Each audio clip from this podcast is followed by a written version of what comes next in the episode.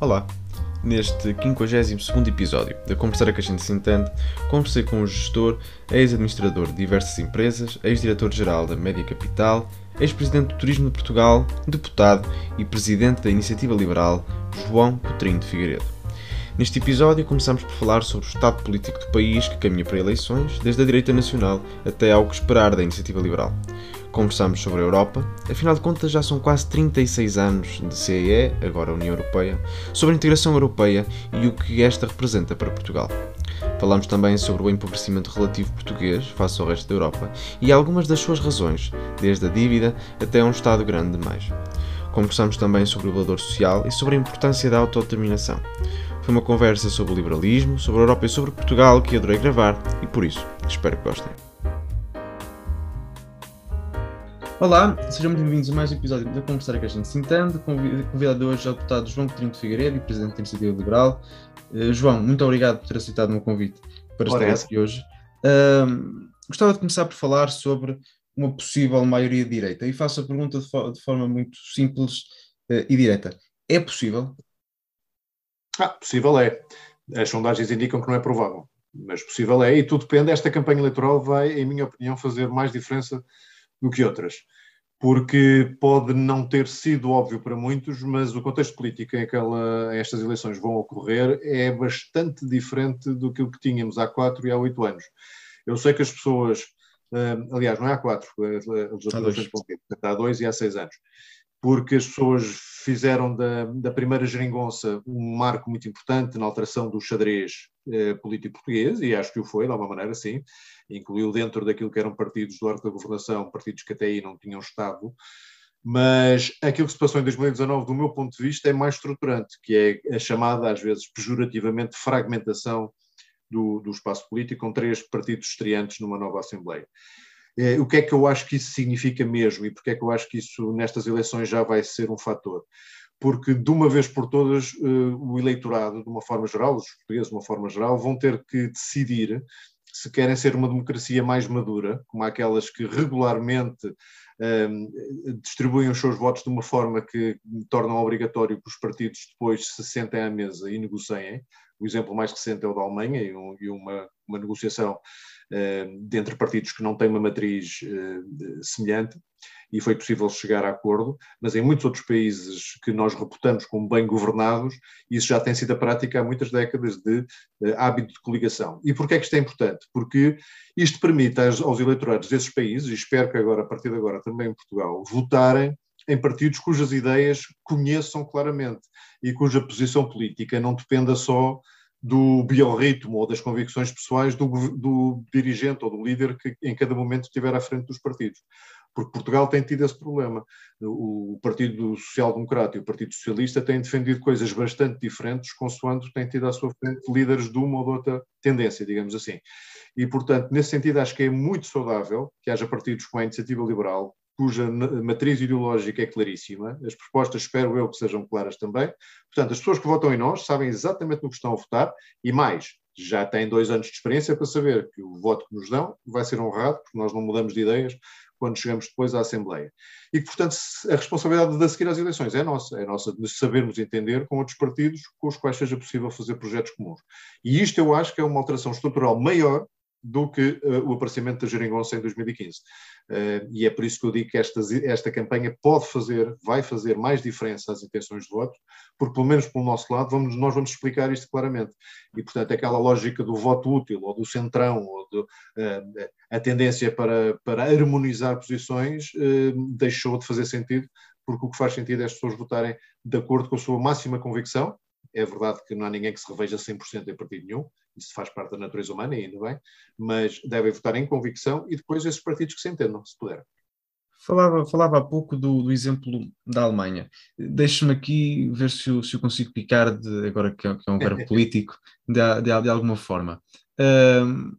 Se no caso alemão, uh, o Parlamento alemão tem seis partidos, bem, tem um sétimo pequeno partido agora que elegeu um deputado, mas tem seis partidos. Uh, o caso português são dez.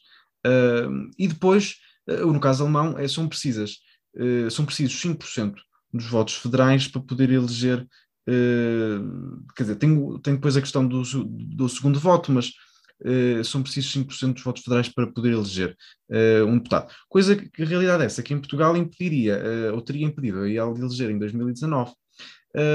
Dois comentários em relação a isso. Primeiro, Sim. esse próprio, próprio, limite dos 5% tem sido muito questionado na, na, na, política alemã e não me espantaria que viesse a desaparecer no futuro. Segundo, se não tivesse vindo esse, esse limite de 5%, não eram seis partidos representados na, no Bundesrat. É, é isso. É, eram, é eram, isso. Eram, alguns, eram alguns 12, mas também não fariam grande diferença aritmética de maiorias que acabam por formar governo.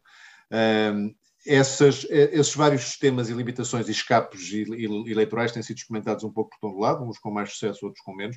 Pode-se dizer que o caso alemão tem sido com algum sucesso, mas também eles têm manifestado uma capacidade de entendimento maior do que qualquer Sim, é outro país. Eu acho que, desse ponto de vista, a Alemanha talvez seja um mau exemplo, porque eles têm conseguido fazer coligações das mais improváveis e, portanto, uh, o, o, que eu quero dizer é que, independentemente da improbabilidade dessas coligações, o exemplo que deve ser seguido, e não é só, esse não é só alemão, é de quase todos os países para lá dos, dos, dos Pirineus ou para, para lá dos Alpes, uh, é de hábito e capacidade de falarem entre si, mesmo que às vezes não cheguem a acordo, e às vezes, mesmo que às vezes demorem muito tempo a chegar a acordo, é o caso da, do, dos Países Baixos nesta altura, que estão já há bastantes meses em negociações, mas entretanto os países vão funcionando porque não têm uma dependência tão grande dos governos, essa também é verdade, também é outra vantagem. É? As sociedades são bastante mais autónomas daquilo que são as decisões políticas de governos em funções plenas, e vivem com uma administração pública bastante mais enxuta, mas bastante mais profissional e capaz de assegurar, o, digamos, a gestão corrente do país.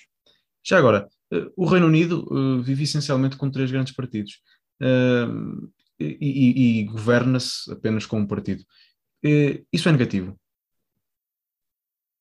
Eu acho que, quando se fizer a história, especialmente destes últimos 30 anos no, na política do Reino Unido, isso vai ser visto como uma desvantagem vai ser visto como uma desvantagem, porque, por exemplo, aquilo que hoje o Partido Conservador, que está no poder quase ininterruptamente uh, já há bastante tempo, já, já desde a saída do Tony Blair, defende coisas que não, não têm muito pouco a ver com aquilo que era a matriz do Partido Conservador nos anos 90, por exemplo. Uh, e, e, é verdade que uh, depende muitíssimo hoje da capacidade de influência, não quero usar a palavra lobby porque é uma coisa interna, mas da capacidade de influência e da força fáctica, eh, não, não necessariamente democrática, das suas tendências. Isso ficou muito visível durante o processo do Brexit, em que o, o, o famoso o grupo dos renovadores da Europa uh, teve um papel importantíssimo na, é, por, um lado a forçar o, referendo e depois na sua, na, no seu sentido, eh, e, portanto, o Partido Conservador não, não é propriamente um, um partido com grande estabilidade uh, ideológica, se quiser, nos, nos, últimos 30 anos. Eu acho que um dia, quando se fizer a história, vai-se atribuir a alguma uh, perda de influência do Reino Unido na política europeia e mundial a esse tipo de indefinição, porque os países não podem viver num, num permanente taticismo de que este Primeiro-Ministro Boris Johnson, do meu ponto de vista, é um, é um exemplo é um exemplo de taticismo que, que me surpreende até porque é uma pessoa com, bem preparada intelectualmente, mas com demasiada tentação para ceder ao curto prazo e ao facilitismo. Eu, eu, eu, eu, fiz essa pergunta exatamente para ver, porque parece um regime estável, é um sistema estável, mas que, mas também, mas também lhe é crítico. Uh, voltava a Portugal através da Alemanha, porque politicamente em Portugal. Quando falamos da Alemanha, parece que falamos sempre em Rui Rio, porque ele faz questão sempre de falar em alemão quando dá entrevistas. Deve ser um fetiche. Uh, a eleição de Rui Rio uh, como presidente, como reeleição de Rui Rio como presidente do PSD, dificultará alguma coisa no pós-eleições? Houve uma altura em que disse que, com Paulo Rangel, que, que não se diz um liberal, mas que era mais liberalizante, poderia ser mais simples. Uh, com o Rui Rio é mais difícil, pode-se inferir isso? O, Lá ver, para já um comentário pessoal. Eh, eu não conheço bem o Dr. Rui Rio, mas sei que uma das coisas que nos une, e que é uma coincidência dos nossos percursos, é que eu também fiz 18 anos numa escola alemã. Ele fez a dele no Porto, eu fiz a minha em Lisboa, eh, mas não passou pela cabeça até hoje começar a falar alemão no meio de entrevistas. Portanto, se eu fizer isso agora aqui ao vivo neste podcast, eh, será uma estreia. Até porque eu não percebo, uh, portanto, pode insultar-me à vontade, que eu não, não vou apanhar. Nine. Uh, Portanto, esse pormenor pessoal à parte, o, o, o que eu disse é que, olhando para aquilo que tem sido o discurso público de, que foi de Paulo Rangel durante a campanha interna e a de Rui Rio, havia mais coincidência de pontos de vista programático com aquilo que Paulo Rangel dizia do que aquilo que o Rui Rio dizia. Mas tendo dito isso, e sendo nós próprios um dos grandes advogados do conceito de que contam mais as ideias do que os seus protagonistas, não era isso, com certeza, que nos iria eh, impedir de sentar à mesa e falar. Se isso depois, na prática, corresponder a uma maior ou menor dificuldade para chegar a acordo, porque seriam ideias que o Dr. Rio ainda não teria dado sinais que estaria disponível para, para aceitar, seja na, na reforma do SNS, ou na, eh, na forma de reformar a justiça, ou na fiscalidade, ou nesses temas que, que têm sido mais debatidos, ou na reintrodução dos debates quinzenais, que nós faríamos alguma questão, por exemplo. Um, portanto, não sei se seria mais difícil ou não. Uh, acho que mais uma vez, é aí que a tal maturidade que eu acho que estas eleições eh, vão permitir às pessoas mostrar, se, se, a tiverem, se a quiserem ter, eh, também se revê nisso, é a capacidade de nós depois nos sentarmos e chegarmos a, a, acordo. Uma coisa é certa, a primeira aritmética tem que funcionar, e a tua primeira pergunta foi essa, se se acho possível ou provável, e eu digo possível sim, provável as sondagens dizem que não mas se o menos uh, provável acontecer e houver condições para fazer essa alternativa ao Partido Socialista, lá estaremos sentados à mesa. E depois das duas, uma, em função da nossa própria força, porque não faz sentido um partido que tenha uns, uma representação muito pequena estar a exigir, estar no governo, ter cargos, etc., coisa que, aliás, nós nunca começamos por fazer. No fim, poderemos, poderemos ter essa posição, mas não é exigência sobre ideias sempre. Portanto, ou estamos num, numa solução governativa, ou estamos numa solução de apoio parlamentar, que teria sempre que ser escrito, no nosso caso, como fizemos já nos Açores, em que escrevemos aquilo que queríamos que o governo viesse a decidir durante a legislatura, e enquanto estiver a ser cumprido, nós seremos uh, apoiantes daquele governo. Se deixar de se cumprir, como se ameaçou que nos Açores ia acontecer no orçamento já para 2022, depois levantámos a voz e, e, e que as coisas voltassem, voltassem aos eixos. E é isso que faremos. Quer dizer, o que, o que, nós, o que nós achamos que trazemos à política portuguesa, não sei se é uma pergunta que tinhas para fazer, mas eu aproveito e meto a bucha. Por um lado, é obviamente falar de ideias liberais que, que, que, ninguém falava e pôr o liberalismo uh, no sítio onde tem que estar, porque não, não haver um partido liberal em Portugal era, era uma bizarria no contexto europeu. E, em segundo lugar, uh, mostrar que é possível fazer política de uma forma mais, mais séria, no sentido de, de rigorosa e exigente, e, por outro lado, também mais animada, no sentido de ter mais energia e reverência. Mas quando se faz um acordo, se combina alguma coisa, é para cumprir. Nós cumpriremos a nossa parte, mas esperamos que os outros partidos, por muito grande que sejam, cumpram as, as dele também. E de nós esperarão sempre isto. Como nós não dependemos de cargos, nem estamos muito preocupados com o aspecto das coisas, combinamos aquilo que, acho, que achamos que faz sentido.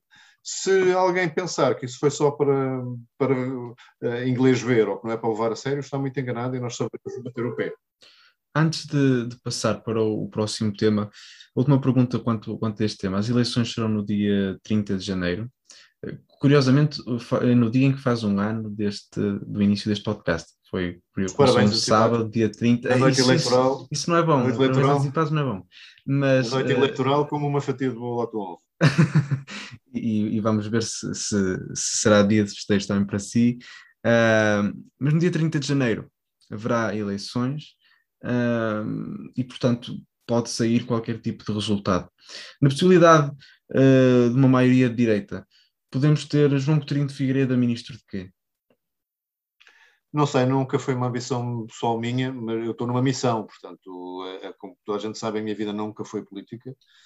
Uh, estou político há, há, dois anos, tenho a certeza que não estarei político durante 20, mas enquanto estiver político e a minha missão for espalhar o, uh, o liberalismo e, e, e, avançar a causa liberal, poderá ter que fazer eh, outras coisas para as quais não, não, não estava propriamente uh, decidido a fazer. Mas, portanto, não sei. E sou honesto nisto, portanto, nós pensamos muito pouco em cargos, temos, e, ainda bem, muita gente competente que, poderia assumir responsabilidades de veradíssimo tipo, eu não serei o melhor juiz das minhas próprias competências, mas e não tenho grande ambição de ser, de ser ministro, mas se, isso fizer parte da, do, da forma de avançar e defender a causa liberal, pois lá estarei.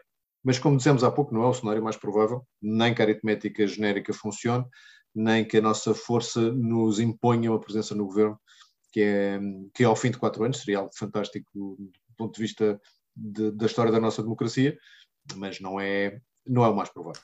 Sim, e, e quem, quem ouve o podcast sabe que eu eh, gostaria que houvesse maioria direita, é improvável, e portanto, mas estaremos aqui, estarei aqui também para ver eh, que cenário. E, e reparaste, reparaste que já disseste direita e maioria de direita de várias vezes e eu não contestei a tal semântica de nos querem pôr nesse eixo esquerda-direita. Sabe que eu, eu. Estou a aprender a não contestar isso. O, o primeiro episódio que fiz foi com o Carlos Guimarães Pinto. Na altura fiz-lhe essa pergunta porque a IEL uh, ficou entre o PSD e o CDS em, em, no continente, nos Açores está entre o PSD e o PS, na verdade, e, uh, e na altura recordo-me que contestou isso. Uh, e, e, e, na altura. Ah, eu contestei por, dois pontos, contestei por dois motivos. Primeiro, porque ninguém nos perguntou. Sentaram-nos onde achavam, onde achavam que devíamos estar. E depois, porque nós de facto não, não achamos, uh, não achamos, temos alguma dificuldade naquela geometria, a verdade é essa. Se me perguntar se há algum sítio onde, onde haja uma, uma enorme lógica nós estamos sentados, não há. Uh, porque de facto não há só um eixo na, no, no, espectro partidário, não há só um eixo mais coletivista ou mais individualista, ou mais liberal ou mais autoritário, há vários eixos e há um gráfico do, do Nolan que representa isso bem mas como as, uh, os hemiciclos não são quadridimensionais, torna-se difícil sentar as pessoas naquele, naquele gráfico. Sim, mas não, mas não compreende que com um PSD do Rui Rico já se disse de centro-esquerda, uh, que a IEL fica entre o PSD e o CDS, não acha que faz sentido? É, mas quando se vê a forma como o PSD vota numa, numa série de assuntos sociais, os que se chamavam de antes temas fraturantes, nós votamos mais perto com a esquerda do que com o PSD. Pois, mas num país que até... É a, economia que determina, é a economia que determina tudo na política, não é? Pois, era aí que eu ia chegar. Num, num país em que, apesar de tudo, é desenvolvido ou, ou nesses temas sociais, da eutanásia, do aborto, e, e, e, diria atrasado economicamente, se calhar a economia assume um papel de maior destaque na definição entre esquerda e direita. Será? Não sei. Talvez, talvez. Não, é uma, é uma hipótese. Eu, por acaso, não sei se os outros partidos liberais uh, discutem muito esses temas nos países de onde pertencem, uh, que, que, já não têm tantas carências económicas e, portanto, podem, podem se distinguir pelos outros temas, eventualmente. Se calhar isso não se põe tanto, não sei. Não, não, não sei o detalhe dessa, do tom da discussão política. Digo uma coisa com toda a convicção. Se Portugal tivesse a ser governado há 20 anos por um governo de direita, assumidamente de direita, tenho a certeza que éramos vistos como de esquerda. Pois. Uh, mas esse, quanto essa E esse... estávamos a contestar, estávamos a contestar o lugar oposto. Pois. Mas também digo uma coisa, que para não, para não, para não, ser, não parecer totalmente sofista, a esquerda em Portugal, toda ela, PS, PCP, uh, Bloco de Esquerda, é coletivista. Tem uma visão uh, ainda muito baseada na lógica da luta de classes e, do, e, do, e da, hum. prevalência dos grupos sobre os indivíduos.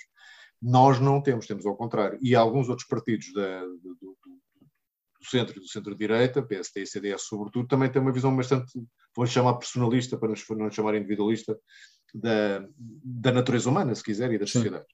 E, portanto, nesse sentido, filosoficamente, estamos mais perto dessa concepção. O coletivismo é algo que nos, que nos faz muita impressão, porque nega a individualidade de cada um e as nossas diferenças, e parece que somos obrigados a pensar e a votar e a comportar-nos de determinada maneira só porque pertencemos a determinados grupos. Isso faz-nos muita impressão e é a base do preconceito, digamos, também sejamos claros.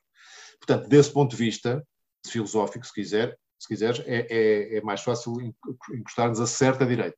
Mas estamos tão longe do Chega como estamos no Bloco de Esquerda nesse particular, não é? Sim, e, e já agora... Eh, Chega, aliás, olha, eu estou eu a falar do Chega, costumo queixar-me de, de, Exatamente, e não fui eu que fiz a questão mas para dizer que as pessoas não reconhecem muitas vezes o caráter estatista e Sim. coletivista e inter, de, de, intervenção estatal que o Chega uh, defende. Porque lá está, porque se focam se calhar numa outra posição económica que poderá ser uh, mais liberal e, e tudo o resto não é. Sim. E é profundamente e... iliberal. Já agora uh, falava de outros países, de outros partidos liberais pela Europa fora. e falámos há pouco da Alemanha. Na Alemanha, o FDP irá ter uma coligação com os verdes e com os sociais-democratas depois de, de 16 anos de, com os conservadores à frente da Alemanha, tendo, sendo que os liberais estiveram em governo com, com Merkel durante quatro anos.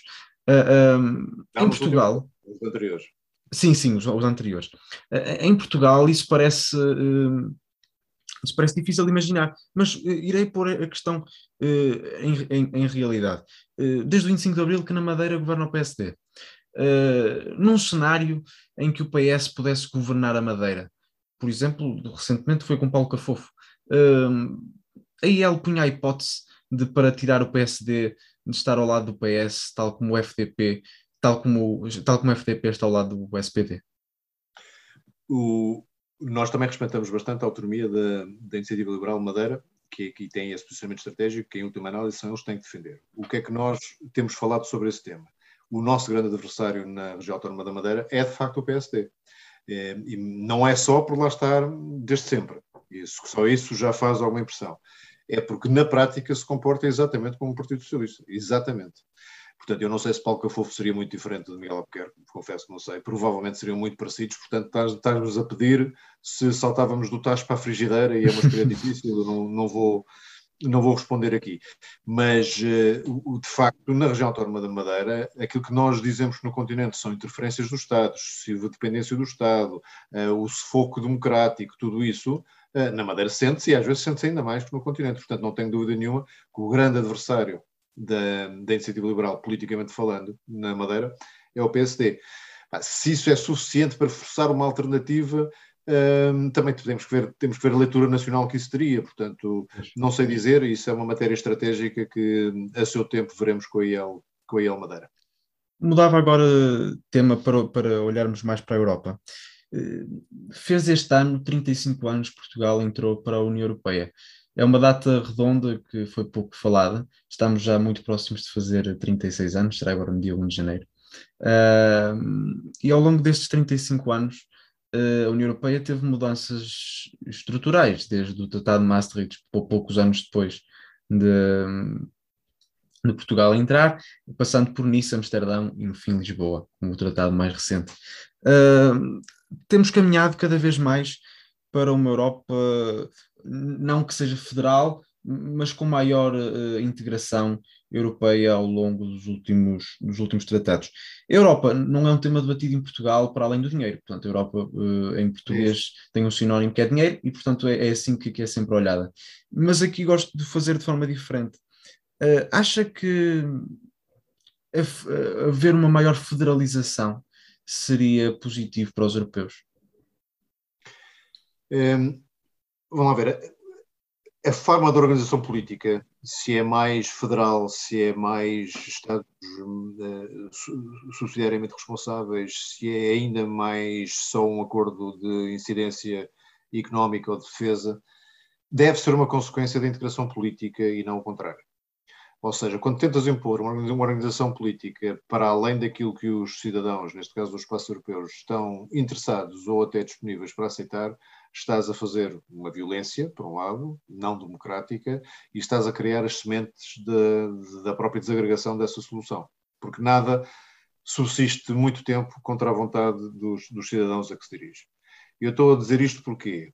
Porque eu acho que durante algum tempo, talvez aqui há 15, 20 anos atrás, em que o projeto europeu estava talvez em, em menos encruzilhadas, quer económicas, quer geoestratégicas, era possível uh, imaginar avançar num determinado sentido maior, numa maior integração e respondendo à tua pergunta, sim, talvez em benefício dos cidadãos da Europa. Mas essa janela de oportunidade perdeu-se. E perdeu-se porque a Europa perdeu uh, importância económica e perdeu importância geopolítica. E temos que interrogar-nos porquê. Porque essa perda de influência e perda de importância é o que lhe tirou espaço um, ehm, para poder progredir politicamente. Ou seja, se não, se não consegues para as, para as populações uh, que, que, que, pretendes representar uh, poder significar algo de, parecido com uma vida melhor, em qualquer dos sentidos, material ou não só, uh, não tens nada para oferecer.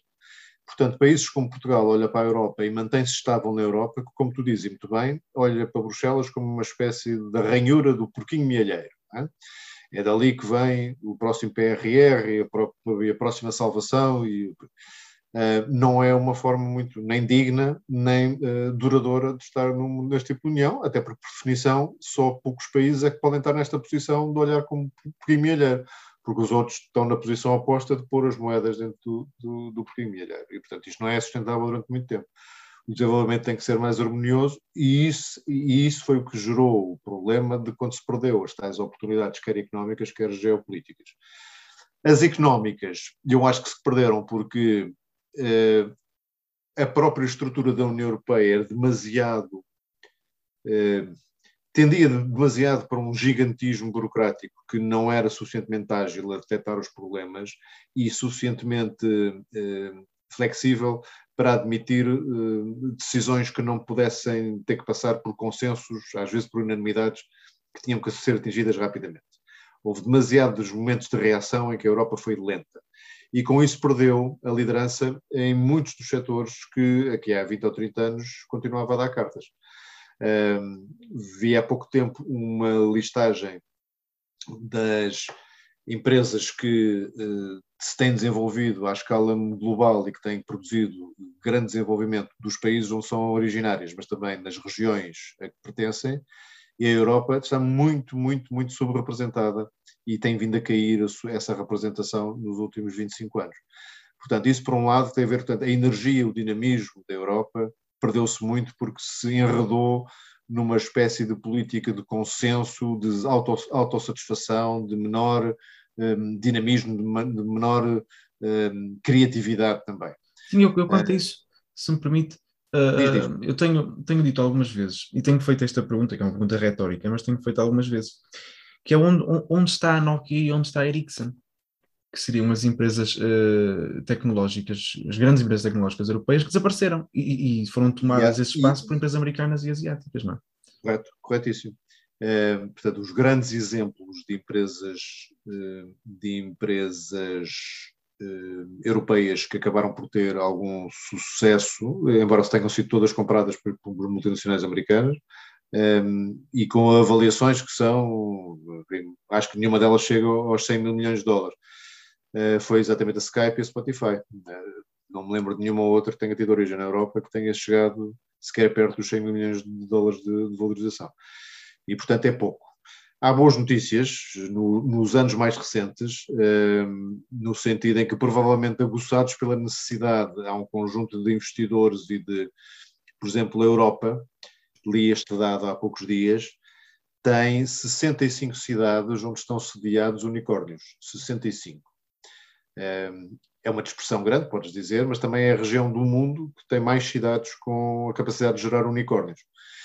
E isso pode ser o princípio, se continuar a haver capital, isso implica que ele continua a não ser muito caro, porque senão ele desaparece rapidamente, continua a haver capital e continua a haver um enquadramento propício a, a que haja esse desenvolvimento. Talvez isso seja o embrião de um certo renascimento da criatividade empresarial europeia. Mas eu ia chegar a outro ponto que está, no meu ponto de vista, na base do declínio europeu, que é também, não só perdeu essa janela de oportunidade de desenvolvimento económico, mas perdeu também eh, a base daquilo que era a sua influência geopolítica. E a base qual era? De ser e de se reconhecer e de se orgulhar de ser o berço das ideias, vou dizer mesmo assim, das ideias liberais, das ideias da liberdade, das ideias do desenvolvimento humano e, de, e das grandes ideias fundadoras da civilização ocidental terem tido aqui origem.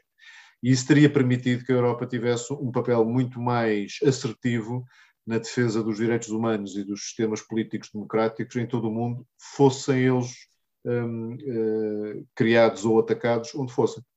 E, portanto, quando os Estados Unidos têm oscilações na sua política de alianças ou no seu grau de envolvimento na defesa dessas, dessas uh, democracias ou no, na condenação dos ataques aos direitos humanos, quando os Estados Unidos vacila, a Europa não pode vacilar.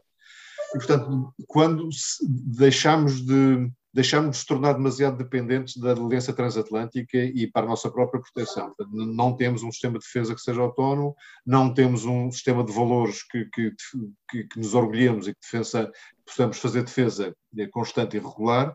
Isso depois representa que não falamos a uma só voz, são 28, agora 27 países a falar mais ou menos uh, cada um por si, ou então uh, os, os, grandes países da União a falar em nome dos outros 23 ou 24, e, e isto não é maneira de, de, criar o tal espaço político no qual pudesse explicar aos cidadãos qual era a vantagem que deveria de pertencer a esse espaço político e se os cidadãos achassem que essa visão era motivadora, então sim pensar em mais avanços do ponto de vista político e da organização política da União Europeia.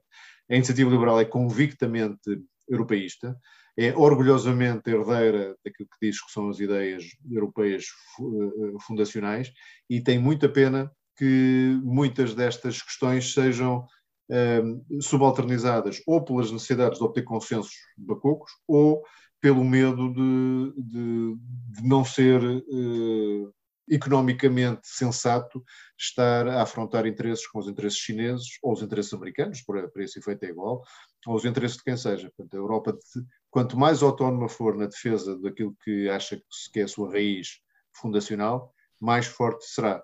Se ao mesmo tempo conseguir combinar isso com o que estávamos a dizer há bocado, que é a tal dinâmica criativa empresarial, e, de, e, não é só empresarial, social também, criativa, dinâmica, não, não se acomodar, não ficar à sombra da bananeira, não achar que já está num estado de bem-estar que, que é permanente e que não pode voltar para trás. Pode voltar para trás e, portanto, é preciso ser criativo e dinâmico e estar sempre ligeiramente insatisfeito para, para continuar, conseguir continuar a inovar.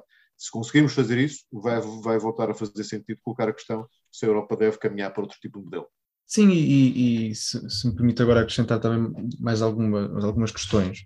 Parece-me que uh, os maiores países europeus, no caso a França e a Alemanha, ainda não perceberam que à escala europeia são países de, à escala mundial, são países de média dimensão e que estão, se calhar, condenados a individualmente a sair do top 10 das economias nos próximos 10 anos e se calhar a sair do top 20 e, portanto, uh, uh, ainda não perceberam que, parece-me parece que ainda não perceberam que geopoliticamente poder se iam tornar também irrelevantes e economicamente também, também estão a tornar.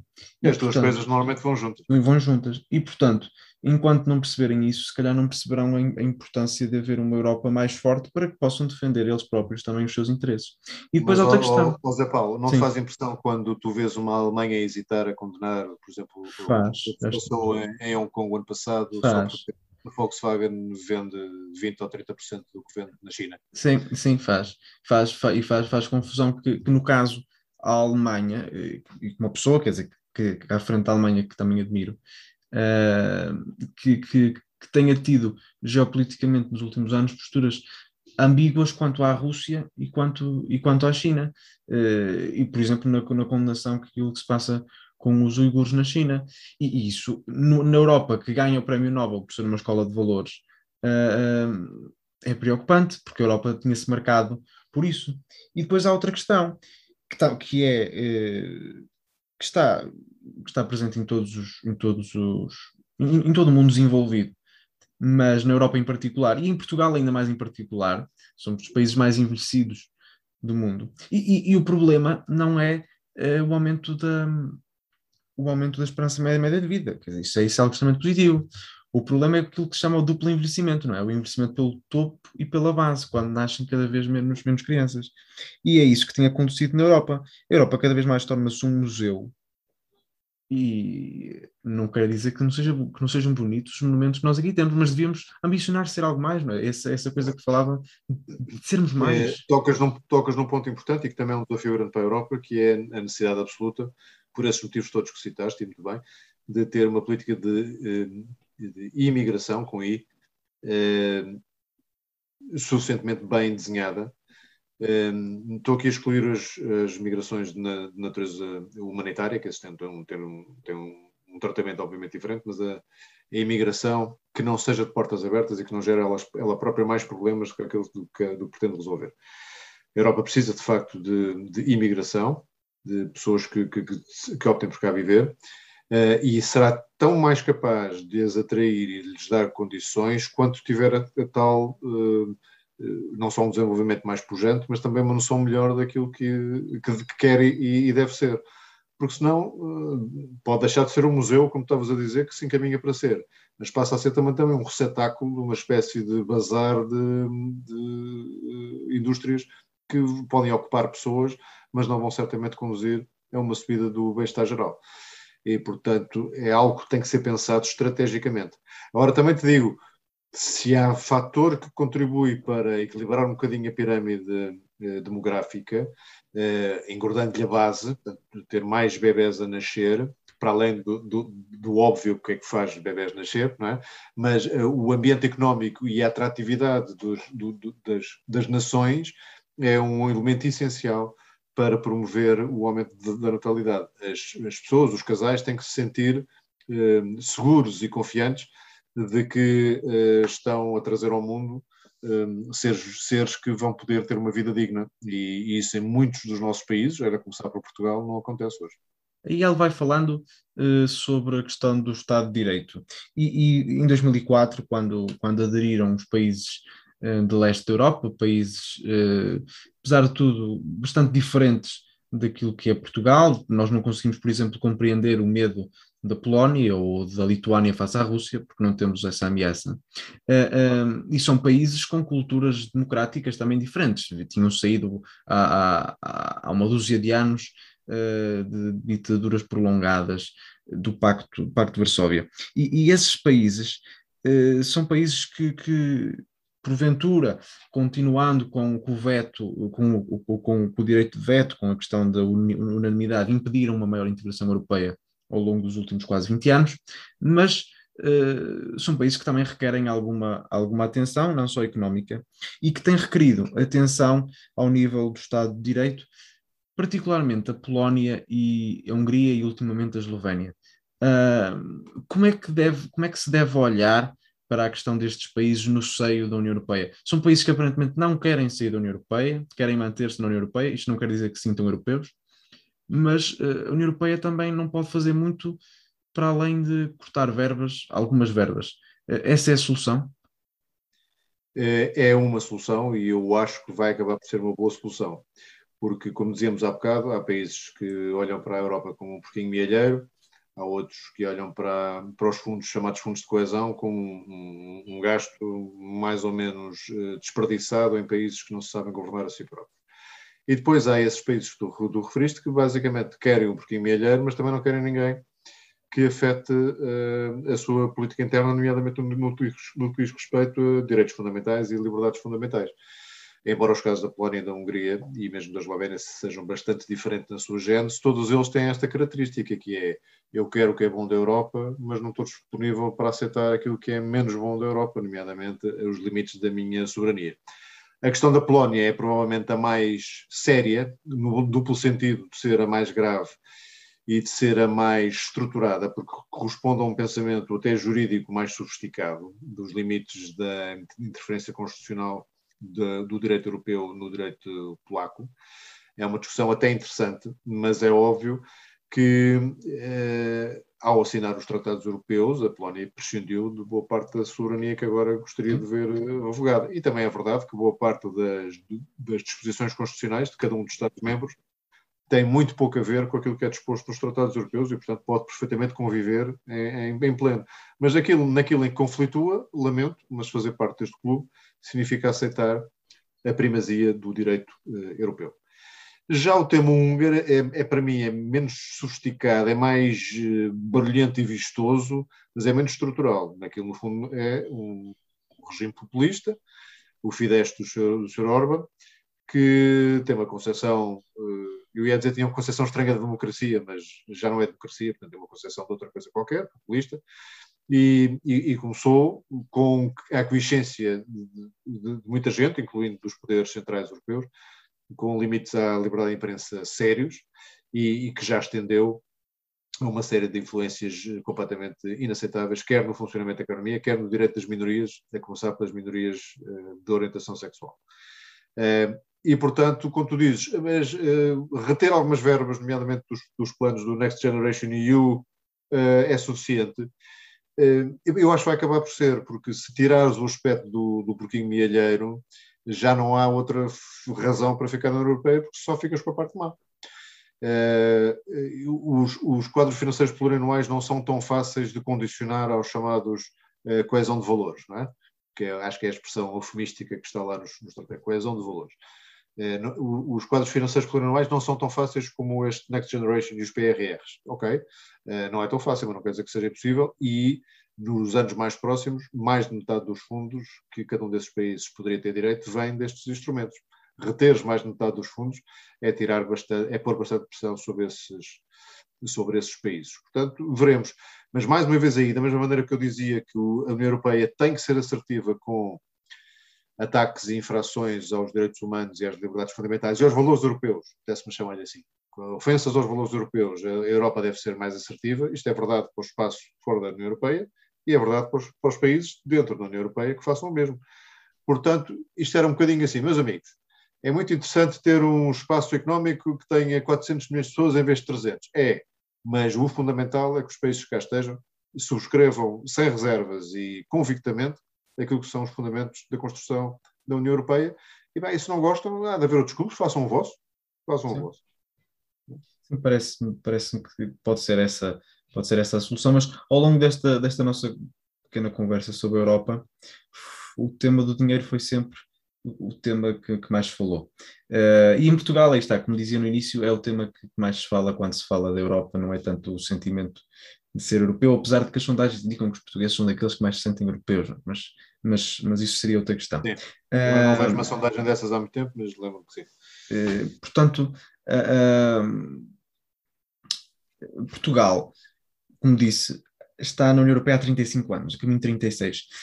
Eu diria que vergonhosamente mantém-se no grupo de coesão e tenta, como se via há pouco tempo, engenhosamente arranjar eh, pequenas, eh, pequenas, eh, pequenas engenhocas para, para poder ir buscar mais fundos, dividindo a área metropolitana de Lisboa entre a Península de Setúbal e a, e a zona e a, e a, margem norte, vamos ver onde, onde é que isso irá, mas que seria para ir buscar mais uns fundos uh, à Europa. E, Não, portanto... isso por acaso, deixa-me explicar melhor, nós próprios propusemos essa Sim. redefinição da, da área estatística, porque isso não ia dar mais fundos, ia permitir era distribuir os fundos de forma que uh, Setúbal, que em muitas das suas regiões um, da, da, área, da, área, da área da Península de Setúbal tem gravíssimas carências, idênticas a outras zonas, um, como está incluída no, na área de Lisboa e Val do Tejo, que, que, está fora do Objetivo 1, não tem acesso a praticamente nada, e isso é injusto.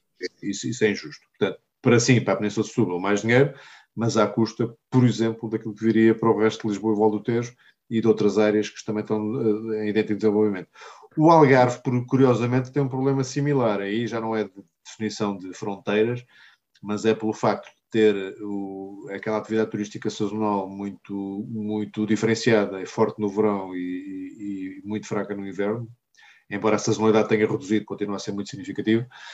Uh, também está fora do objetivo 1, portanto, isso causa problemas, mais as atividades em que o Algarve é mais forte, nomeadamente a turística e a imobiliária, e alguma delas ligada a uma outra, uh, está fora de qualquer tipo de apoio, portanto, se quiseres fazer uma coisa no Algarve não tens hipótese.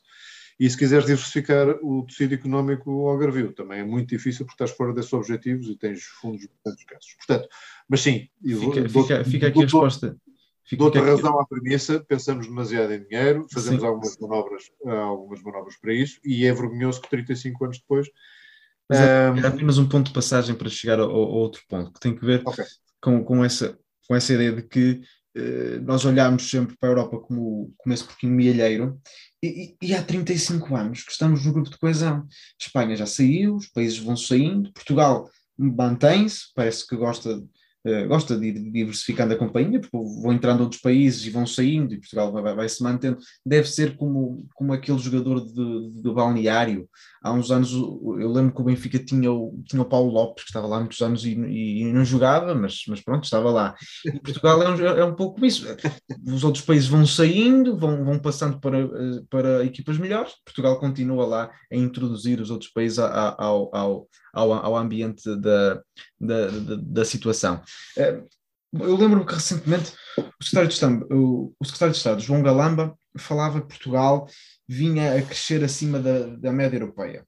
Uh, esquecendo-se que Portugal tem de comparar com os países do grupo de coesão, e aí crescemos abaixo da média do grupo de coesão, portanto continuamos a ficar para trás. Uh, como é que isto não é vergonha nacional? E aqui vergonha tem, eh, já percebemos que politicamente há cerca de dois anos tinha uma conotação maior do que já se foi perdendo.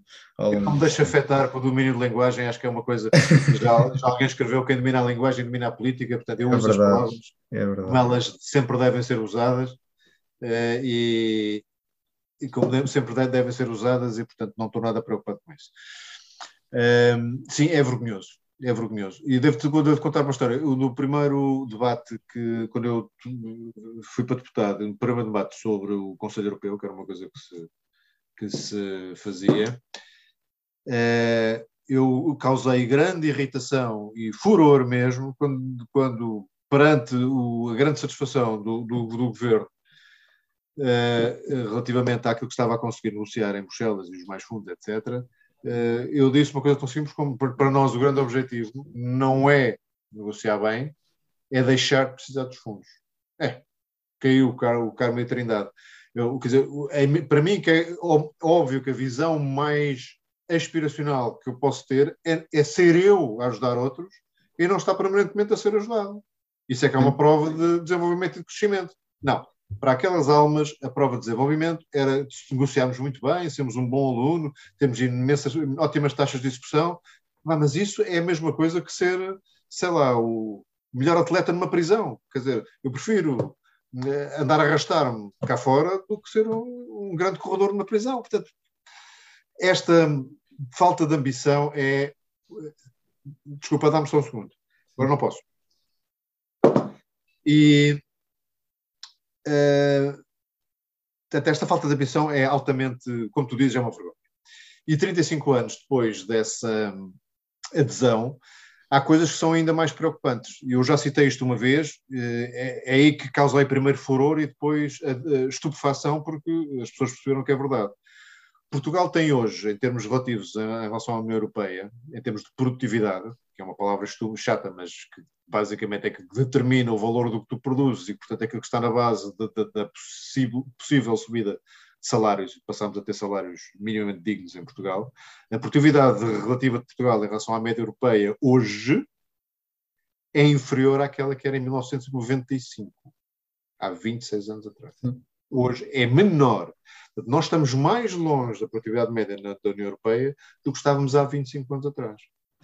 E se tu chamaste vergonha à estagnação de, dos, dos 35 anos, o declínio relativo na, na, na, produtividade não é uma vergonha, é uma coisa absolutamente inconcebível. O que é que nós tivemos a fazer? Ok, temos este porquinho melheiro, mas o que é que lhe tivemos a fazer? Porque é que tivemos a investir em coisas que, obviamente, não produzem uh, retorno para poder eh, para se poderem justificar. E foi muito por isso que nós, em relação ao PRR, condensa alguns destes problemas, não é? fomos particularmente focais, porque, mais uma vez, ninguém está preocupado em investir naquilo que pode efetivamente conduzir, mais tarde ou mais cedo, a um desenvolvimento com a tal produtividade que permite melhor emprego e emprego mais bem pago, eh, mas sim para resolver problemas que já estavam identificados anteriormente e têm a ver com a infraestrutura, nomeadamente com a infraestrutura pública e do Estado. Né? Por isso é que tu vês um, um PRR que é aprovado finais de junho, ou princípio de julho, já não, já não me recordo bem, de 2021, e chega a outubro e está 60% comprometido. Porquê? Porque era tudo projetos que já havia, projetos da, função, da, da, administração pública e do Estado, e que iam ser feitos quando fosse possível serem feitos, agora vem o maná e foram imediatamente postos à frente daquilo que devia ser o essencial, que era de facto eh, aproveitar esta, esta ajuda, que é uma ajuda que vai ter que ser paga mais tarde ou mais dia, nada disto é dado, evidentemente. A mutualização desta dívida apenas implica que vai haver impostos europeus ou impostos portugueses para pagar dívida europeia mais tarde ou mais cedo, não, tenho, não se deixem enganar. Mas era aproveitar esta, este balão de oxigênio para proceder tão rapidamente quanto possível à recapitalização das empresas portuguesas que ficaram completamente pauperadas pela pandemia dizer, nós já não tínhamos empresas com uma estrutura de capitais, portanto, com, com, com pouca dívida, com capitais próprios muito elevados antes disto. Com a pandemia foram todas ao osso, todas. Sim. Portanto, tá, uh, o, o, esforço de recapitalização, não só para as tornar mais sólidas, mas sobretudo para que elas possam aproveitar as oportunidades que também vai haver agora na retoma. Sim. E para aproveitar oportunidades eu tenho que ser capaz de, de investir rapidamente. Não é no sistema bancário que Deus sabe está com critérios cada vez mais difíceis, e também muito boa parte destes projetos não é com dívida que se financia, mas eu tenho que ter capitalização rápida. O PRR atribui uh, umas migalhas à recapitalização, objetivamente só 1.400 milhões de, uh, de euros daquele montante todo é que vão para o Banco de Fomento, é, supostamente para recapitalizar, mas depois tu vais, vais ver, e mais de metade dos instrumentos que estão dentro do Banco de Fomento não, não são sequer instrumentos de estrita recapitalização, são basicamente reestruturação de dívida. Pois, também e, ajuda a alguma coisa, mas não é a mesma coisa. E convém que o Banco de Fomento que não seja um hospital de empresas, não é? E, e quanto, quanto à questão que falava do, dos últimos 20 anos, estamos completamente estagnados, uh, uh, entre 2000 e 2010 Portugal cresceu 0,5%. E entre 2010 e 2020 crescemos 0,1%. Não tínhamos crescido tão pouco desde 1930 e 1940, e convém para os mais distraídos dizer que eh, apanha o pós eh, da Bolsa de 1929 e apanha a Segunda Guerra Mundial. Portanto, desde a Segunda Guerra Mundial que já não crescíamos tão pouco. Portanto, conseguimos um feito sem guerra crescer ainda menos do que com guerra que é, o que é algo, quer dizer, há uma pandemia no meio, mas, mas seria, não é a mesma coisa seria que cómico se não fosse trágico, não é? Pois, seria cómico se não fosse. Em geral, a, a, a, tragédia está sempre ligada a, a alguma comicidade. Uh, uh, e, para além disso, falava da questão da, da dívida europeia. Quer dizer, a, a própria questão diz mutualização da dívida. Portanto, é dívida, e se é dívida, tem que ser paga. Portugal já tem uma dívida em si pública altíssima, bateu novamente recordes, só se espera que volte aos valores de 2019 em 2024, portanto estamos a empurrar com a barriga um problema que diria que será a minha geração ou que virá depois de mim que, que terá de lidar, porque se gerações antes da minha viveram acima das suas possibilidades, e este, esta, esta expressão também tem conotação. Uh, ignora, ignora, a linguagem uh, é nossa. Uh, acima das suas possibilidades, alguém vai ter que viver abaixo para poder pagar essa dívida.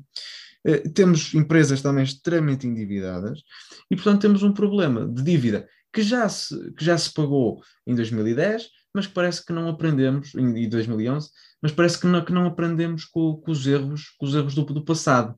Uh, a dívida, até que ponto a dívida neste momento é um entrave ao desenvolvimento de Portugal?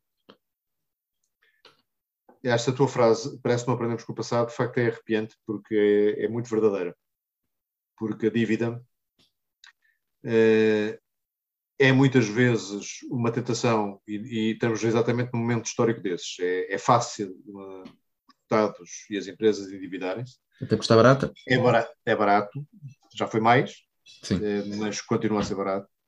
Um, ehm, e parece que é a forma mais rápida de conseguir avançar em determinada direção, com que exige investimento e que exige dinheiro. Eh, mas deixa uma, uma canga, um peso muito grande à volta de quem se endivida, desde logo dos países. Eh, nós temos tido uma taxa média da nossa dívida abaixo dos 3% já há algum tempo, eh, e, e, com emissões, várias emissões de, de maturidades longas muito perto dos, dos 0% de juros, e é óbvio que isso não se vai manter. Estamos com cerca de 270 mil milhões de euros de dívida bruta, bem, 20 mil milhões de euros de depósitos do Estado, portanto, talvez 250 mil milhões de dívida líquida. Isso quer, é dizer, que... isso quer dizer mais ou menos seria um ano e quatro meses de Portugal a produzir exatamente, só para pagar a dívida. Exatamente, exatamente, um ano e quatro meses. E tu falaste outra coisa que as pessoas não costumam falar na mesma frase e convínhamos falar na mesma frase, é porque o Estado está endividado neste montante, mas as empresas privadas estão endividadas eh, em igual montante mais ou menos, 270, 280 milhões. Os, uh, os particulares estão endividados para em 150 mil milhões e o setor público empresarial está endividado mais ou menos em 360 mil milhões. Okay? Portanto, está o Estado, estão as empresas públicas, estão as empresas privadas e estão os particulares. Estamos todos endividados. A soma disto é para cima de, de um, um bilhão, portanto, um milhão de milhões de, de euros. E, portanto, são cinco anos de. São cinco anos de PIB. Agora, tu imagina o que é que é teres uma alteração substancial que não é nada improvável de taxas de juro, porque não é possível continuar esta orgia de liquidez e de política monetária relaxada que temos tido em Portugal. Imagina o que é ter cinco vezes o PIB em endividamento nas várias parcelas da economia. É um risco enorme. Portanto, tu perguntas-me, é a dívida uma, uma, uma limitação, um freio ao desenvolvimento de Portugal? E eu apetece-me responder-te quase uh, sadicamente. Não é, mas devia ser. Não é porque ela está demasiado fácil e é uma tentação, e é preciso crescer, é preciso investir, e é quase irrecusável ter-te endividar, mas estás a correr um risco brutal eh, que as futuras gerações vão pagar, como tu dizes. Se alguém eh, vive acima, outros vão ter que viver abaixo mais cedo ou mais tarde. Portanto, eh, é esta a triste realidade de um país que, como odeia o lucro, e os partidos de esquerda fazem questão de que o lucro seja visto como uma coisa errada, em vez de como aquilo que efetivamente é, que é o sinal de que conseguiste usar poucos recursos para produzir algo que vale alguma coisa, e, e ao odiar o lucro, não acumula capital. Quando não acumulas capital, a única hipótese que tens de continuar a crescer é endividar-te. E se te endividas mal, também esse endividamento não vai produzir retorno, não vai produzir, portanto, capital e entras num ciclo absolutamente uh, vicioso e, e, uma espiral descendente que não, que não controlas. Como é que isso sai disto? Uh, e houve países que o fizeram. Uh, com a redinamização das forças produtivas. E forças produtivas, não estou a usar a palavra empresas de propósito. Forças produtivas que podem estar na academia, podem estar em relações sociais, podem, podem estar naturalmente na, nas empresas per si, mas são todos aqueles que constroem sistemas que fazem melhor do que faziam no passado, fazem com objetivos mais ambiciosos, nomeadamente de, de poderem internacionalizar, porque também há serviços sociais que conseguem internacionalizar, e, portanto, que, que, essa redinamização de uma sociedade só pode acontecer, do nosso ponto de vista, que é um, enfim, eu admito que seja um ponto de vista um bocadinho parcial de liberais, quando tens enorme liberdade para agir e de escolher a tua vida. E, portanto, não estás limitado nem por regulamentos excessivos, nem por impostos excessivos, nem por preconceitos excessivos, nem por nada. Estás limitado apenas pela tua capacidade e pela tua vontade. E se, e, e uma sociedade consiga isso, consegue ter muito maior nível de experimentação, muito maior nível de, de tentativa e erro, e no meio dessas tentativas e erros vão aparecer as tais ideias geniais e vão aparecer as tais uh, oportunidades, quer de negócio, quer de desenvolvimento que não seja só económico, que faz as sociedades avançar e que, faz com que o valor acrescentado do que está a ser feito, nas suas várias vertentes, permita gerar o suficiente para ir baixando este nível de dívidas. Neste momento, isso não é, é possível e com este tipo de governação que temos tido, não parece que ninguém esteja a ligar muito, muito a isso. Eu dou-te um exemplo para não pensares que isto é só filosofia barata. É, a indústria do calçado português é citada muitas vezes como sendo um caso de sucesso. E bem, porque o foi. Mas as pessoas depois não, não tentam ir mais fundo para perceber porque é que foi um caso de sucesso. O, o, o que é que o, o, que é que fez com que a indústria de calçado portuguesa se transformasse basicamente em oficinas de, de, de, de uh, indústria, de indústria de calçado à façon para marcas internacionais, portanto, marcas internacionais vinham cá fazer os seus sapatos porque a mão de obra aqui era boa e era barata, e de repente passaste a ter uma indústria de calçados que é a segunda da Europa, e a crescer mais depressa que a italiana. E, é, e, é, isso, as razões são múltiplas e é trabalho de muito, muita gente muito qualificada, privados, o Estado aqui teve muito pouco a ver, eles organizaram-se sozinhos, mas se eu tivesse resumido numa palavra foi, conseguiram pôr marca em cima daquilo que já fazia, deixaram de trabalhar para terceiros e passaram a ter, muitos deles, nem todos, evidentemente, mas muitos deles a ter as suas próprias marcas e a controlar melhor os seus canais de distribuição. E então tu, tu tiveste casos absolutamente extraordinários, de um mês para o outro, passaste de fazer basicamente a mesma coisa para terceiros, a passares a fazer essa mesma coisa para ti próprio e a puseste-lhe uma marca, o caso mais conhecido é o da Fly London, mas há outros, e imediatamente o valor daquilo que estavas a produzir se multiplicou por 10 ou por 15. Imediatamente, de um dia para o outro, só pelo facto de teres um conteúdo emocional, se quiseres, uma marca ligada ao que estavas a produzir.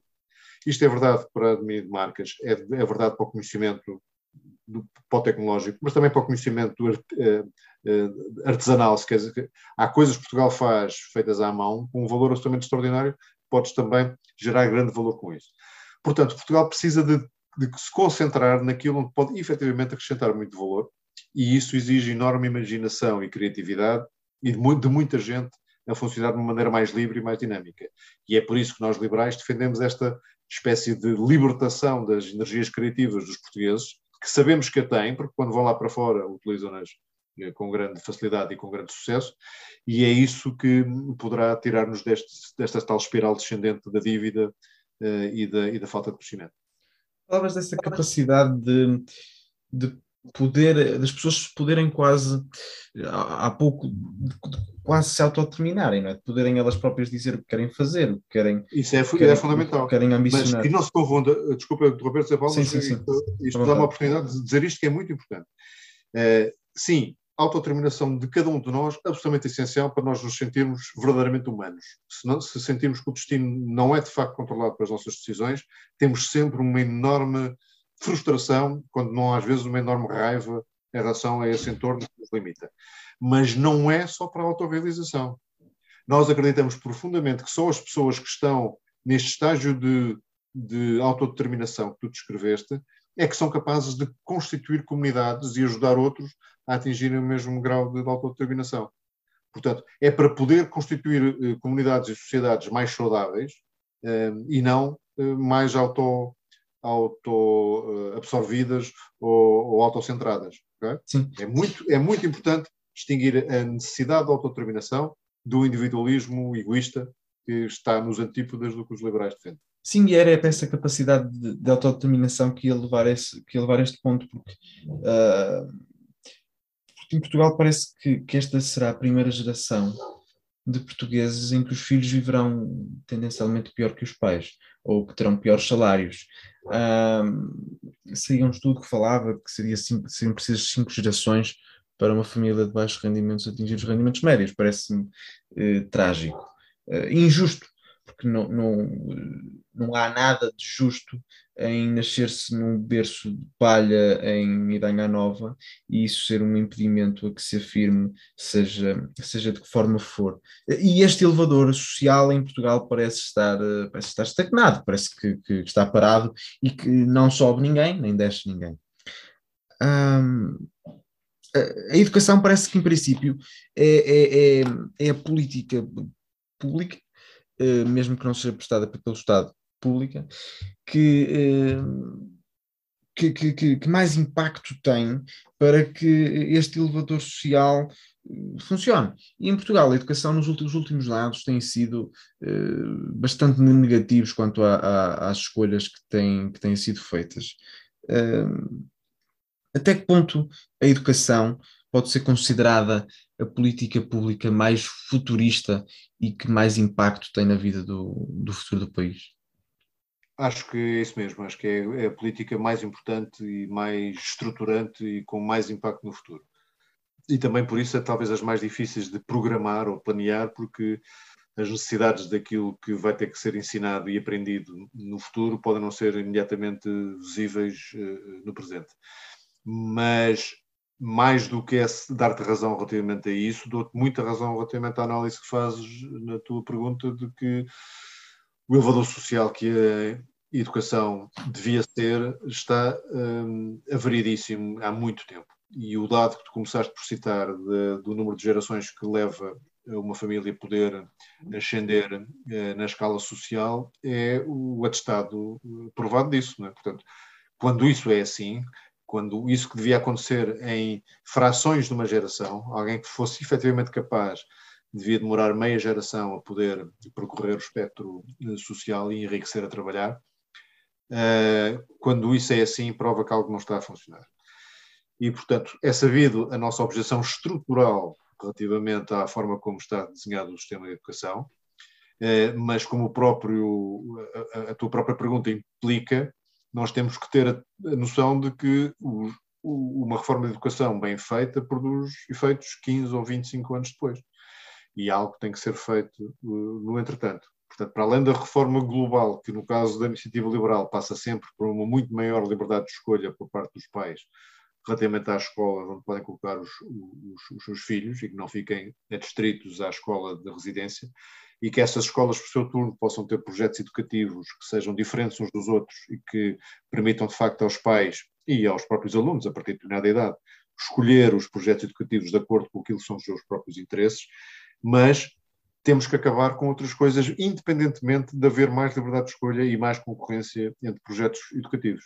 Temos que acabar com uma espécie de eh, complexo que temos em relação a ensinar eh, fortemente e com grande eh, conteúdo prático as chamadas disciplinas STEM, portanto, das ciências, tecnologia, engenharia e matemática, com a componente prática, porque é daí que vem não só, aqui não, não, estou a pôr isto à frente do, das humanidades, atenção, não é isso que eu estou a dizer, estou a dizer que há, uma, há um quase vazio, e, e há por um motivo, é, não é só se calhar uma certa resistência, é, ou este, este tal preconceito que eu dizia contra estas coisas mais práticas, é porque o nosso corpo docente é tão envelhecido, há tão poucos que se tenham afinidade relativamente com estas matérias, que eles próprios, hum, se calhar até instintivamente, resistem a, a que estas matérias tenham mais eh, peso nos currículos.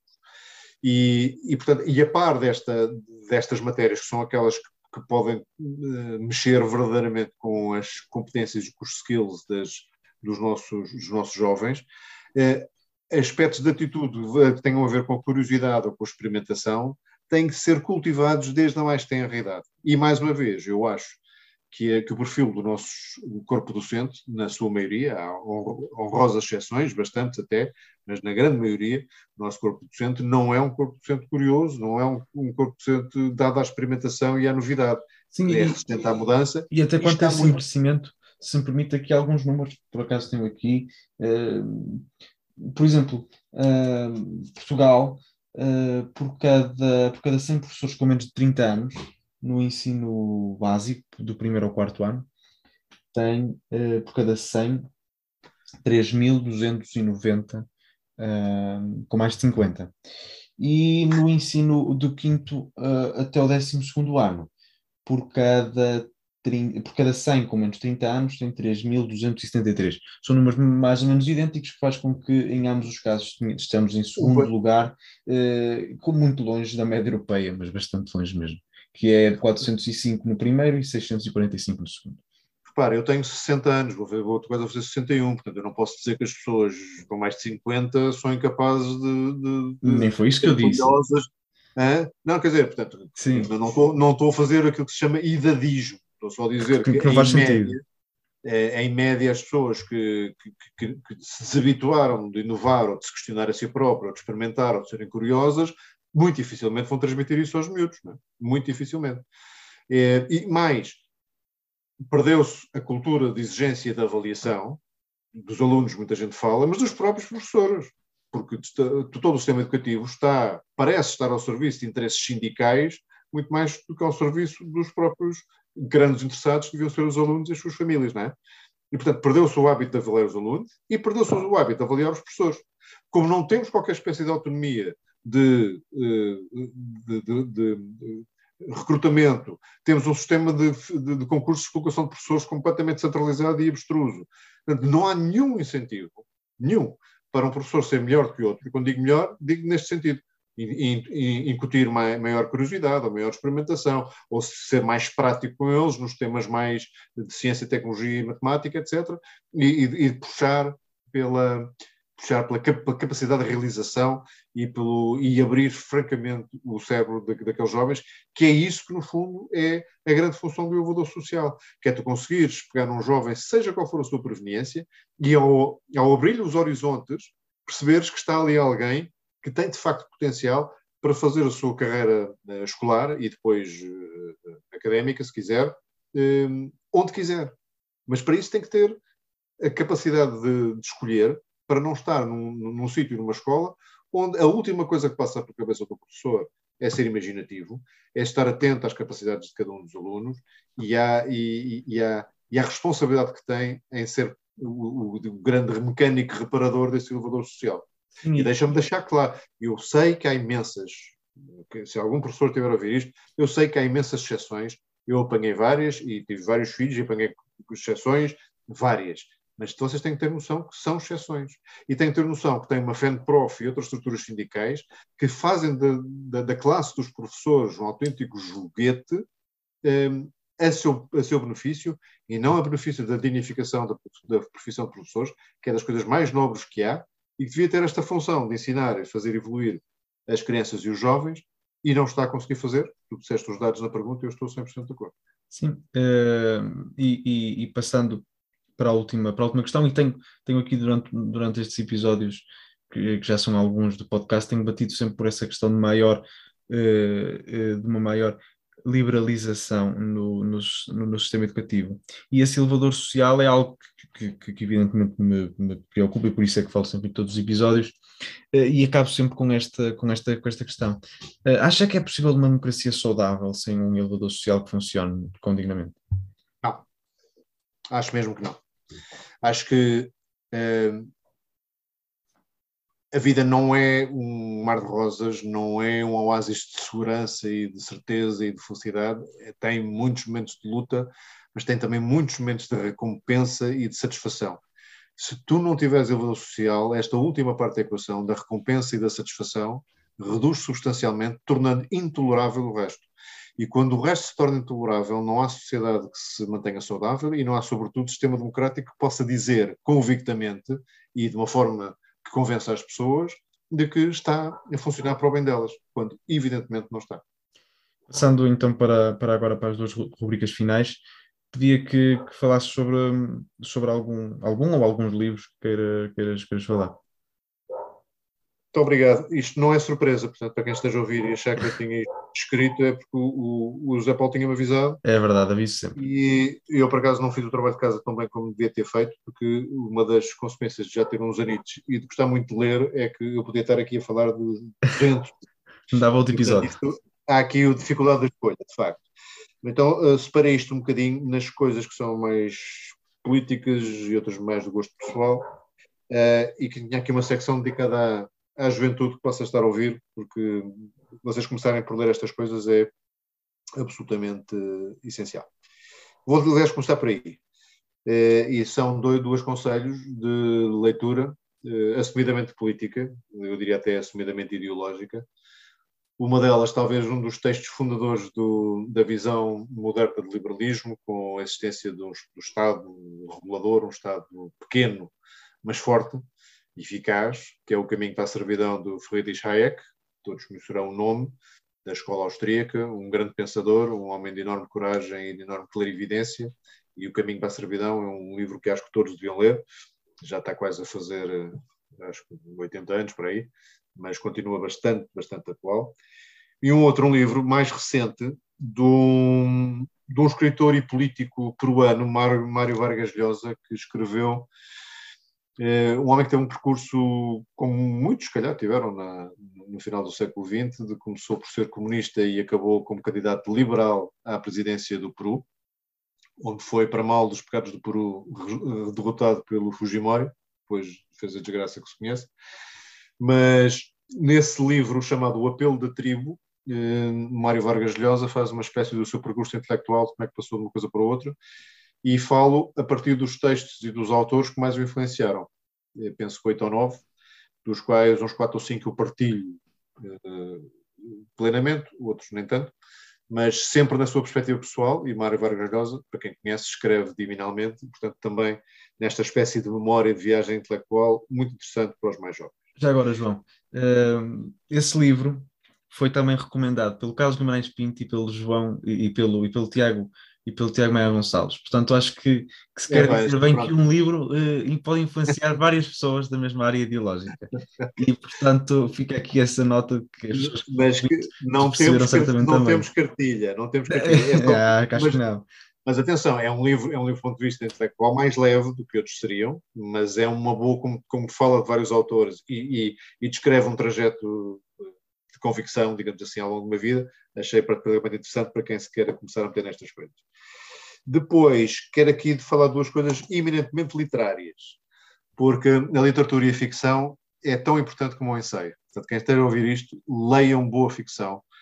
Uh, eu podia ir para os clássicos e falar no, no Crime e Castigo de Dostoevsky ou, ou no, na, na, Guerra e Paz do Tolstói, excelentes. Uh, sempre nos gostos muito, porque conseguem eh, misturar muito bem uma trama que prende com uma, com uma profundidade psicológica e de caracterização dos personagens que eu acho que continua a ser bastante impressionante. Mas não vou falar desses, porque esses toda a gente conhece e já devia ter lido.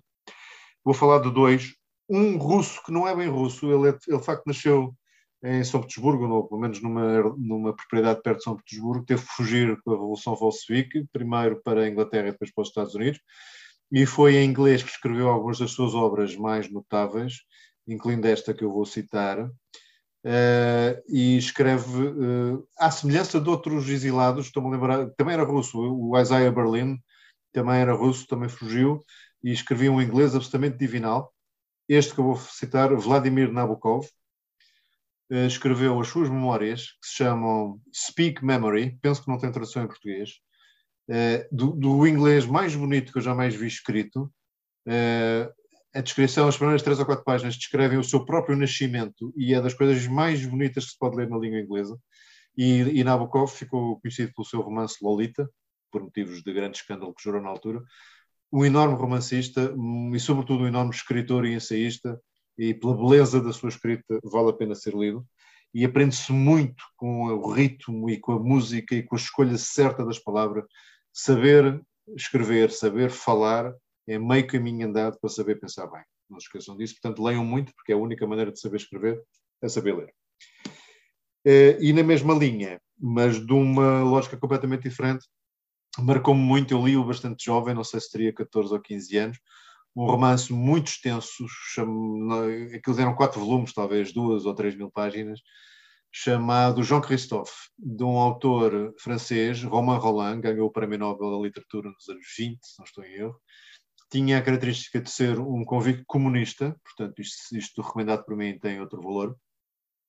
Mas é a história de um homem, Jean Christophe, que homem de grandes convicções, convicções bolcheviques, eh, com alguma evolução ao longo da vida, mas que com, com um enorme respeito e, e um, eh, apego aos seus princípios, uh, tem uma vida absolutamente miserável, porque não verga e acredita nas coisas e faz aquilo em que acredita, independentemente dos custos. É obviamente uma saga de um herói épico transtornado e completamente derrotado pela vida, mas aquela noção de convicção até os últimos limites tornou o romance absolutamente esmagador e eu acho particularmente interessante por ter vindo de um, de um comunista, eu poder citá-lo aqui, mais uma vez muito bem escrito. Quem leia, quem leia bem francês também vale a pena tentar ler em francês, pois extraordinariamente bem escrito também. Pronto, e finalmente, duas coisas que seriam, as minhas recomendações seriam as minhas recomendações mais espontâneas e que parecem não ter nada a ver com política e para mim são a essência da política. Eh, e são livros de, vamos chamar-lhe divulgação científica.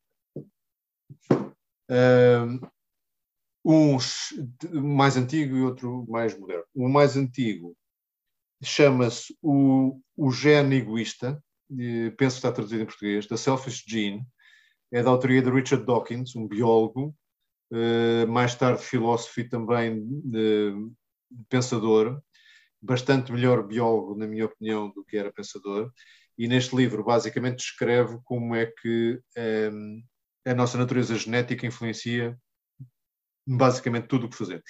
O livro tem 40 ou 45 anos, já muitos escreveu depois disso, mas é fundacional e, sobretudo, um, olha, foi quem criou o conceito de, de, meme. Nós usamos muito os memes hoje nas redes sociais.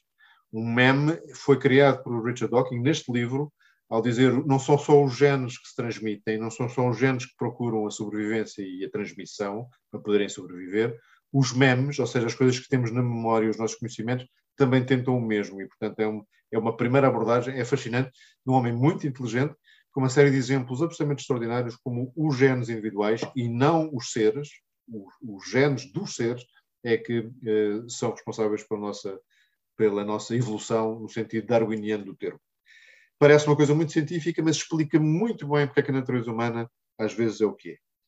E na, na mesma linha, um livro que eu só li parcialmente porque saiu pai, há 10 dias, chamado The Age of AI. Esta não tem tradução, porque saiu mesmo há 10 dias, a idade da inteligência artificial.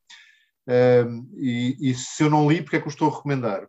Por dois motivos. Porque um dos autores é um homem de 98 anos que toda a gente conhece, chamado Henry Kissinger, que aos 98 anos resolve escrever um livro sobre inteligência artificial, o impacto que isso tem na economia, na sociedade, na política e na geopolítica e nas, nas questões militares e escreve-o com o Eric Schmidt, para quem não sabe, foi CEO da Google durante vários anos, talvez um dos CEOs da Google mais conhecidos, e com um senhor chamado Daniel Hutton-Locker, que é um, um dos deans de, de MIT que uh, mais fama tem nestas, nestas áreas da inteligência artificial. Portanto, primeiro motivo, porque tem um conjunto de autores francamente notáveis, especialmente Kissinger, com o Calendar, eh, e não foi só, ele não só deu só um nome, eu já ouvi a dar entrevistas sobre este, sobre este livro e está com, uma, com um vício mental absolutamente notável. E depois, segundo motivo, porque o tema é da maior importância e eles discutem-no com, aparentemente, mas lá está porque não li todo, níveis diferentes de profundidade, mas tem às tantas uma frase que eu acho que nos deve marcar aqui, talvez marcar até o fim desta nossa conversa, que é dizem às tantas quando as sociedades não têm valores, não têm a sua, não têm a sua uh, olha, falámos há pouco da União Europeia, não, não, não ter uma unidade de valores que, que, que, permita arbitrar entre o bem e o mal, entre a proposta que interessa e que não interessa, entre a via que é, que é correta da que não é. Quando uma sociedade eh, não tem esses valores, não tem essa ideologia, se quiseres, não no sentido tão político, mas mais de, de vida em comum. Quando não tem, são os tecnocratas que mandam. Os tecnocratas no passado eram sobretudo burocratas, pessoas que faziam andar o aparelho os tecnocratas de hoje são sobretudo techies, são nerds, são pessoas que dominam a tecnologia muito para além daquilo que domina. Uh, e sendo a, complexidade daquilo que hoje é feito, estando cada vez ao alcance de menos pessoas, não ter valores, não ter uma convicção ideológica é pôr-te nas mãos de quem vai fazendo avançar a tecnologia. E, portanto, não podemos. Nós temos todos a responsabilidade, cada um de nós, lá está, mais uma responsabilidade individual, o Benjamin Constant, outro pensador liberal, costumava, costumava dizer a primeira responsabilidade de qualquer liberal é melhorar-se a si próprio. Nós temos que melhorar a nossa convicção, aquilo em que acreditamos e saber transportar isso para as decisões que tomamos no nosso dia a dia, inclusive as políticas. E, portanto, quando nos aparece uma nova tecnologia, como a inteligência artificial, ou a manipulação genética, ou uh, seja o que for, ou, ou o blockchain, quando aparece uma nova tecnologia, perceber até onde é que os limites da nossa, nossa própria sociedade, do nosso próprio valor, uh, sistema valorativo da sociedade nos permitir. E... É por isso que eu trago aqui este livro, eh, porque me parece particularmente importante sermos capazes de começar a pensar nestes temas nos dias que correm. Antes mesmo de terminar a última rúbrica, que pessoas, que pessoas marcaram? Olha, eu tive a sorte de ser marcado por muita, muita, muita gente.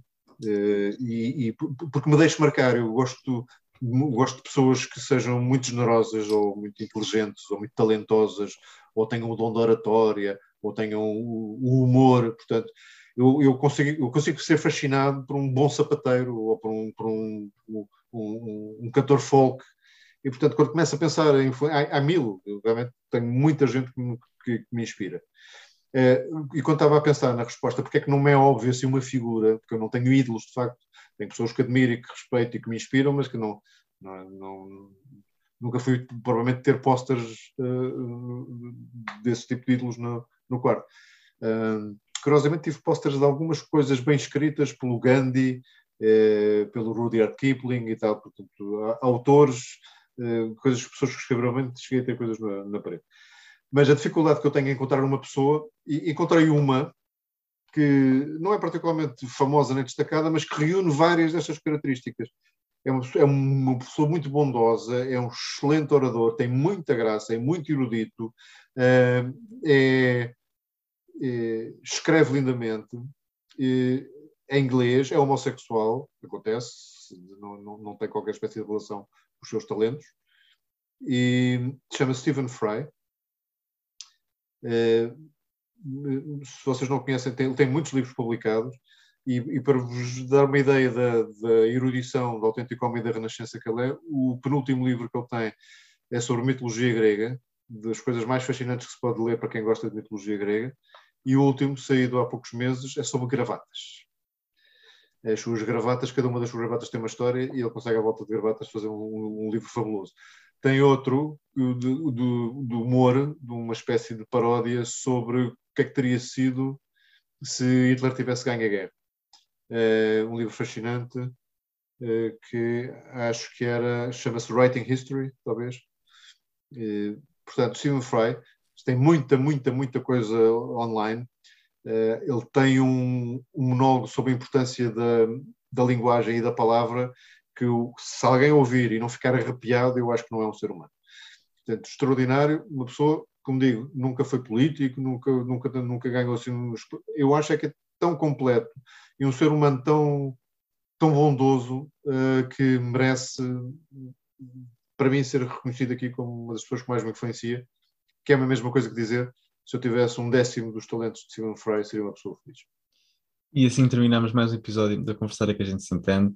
Obrigado, João, por ter aceitado o meu convite para estar Obrigado, aqui. Obrigado, Paulo. Eu quero dizer no fim uma coisa que devia ter dito ao princípio. É que fiquei impressionadíssimo com a qualidade do podcast que tens conseguido pôr no ar. Eh, é mérito, certamente, dos convidados, muitos deles muito bons que tiveste, é mas é sobretudo mérito, é sobretudo mérito dele. Obrigado. Desde logo, porque conseguiste convencer, convencer a mim, uh, convencer a eles, desculpa, a vir e depois porque te, preparas bem as, as conversas e, e, és um, host de podcast, de Primeiro Água. Foi um prazer estar contigo obrigado. e dou um abraço a todos que estiveram a ouvir e a ti um abraço especial. Obrigado e obrigado por terem ouvido este episódio. Até para a semana.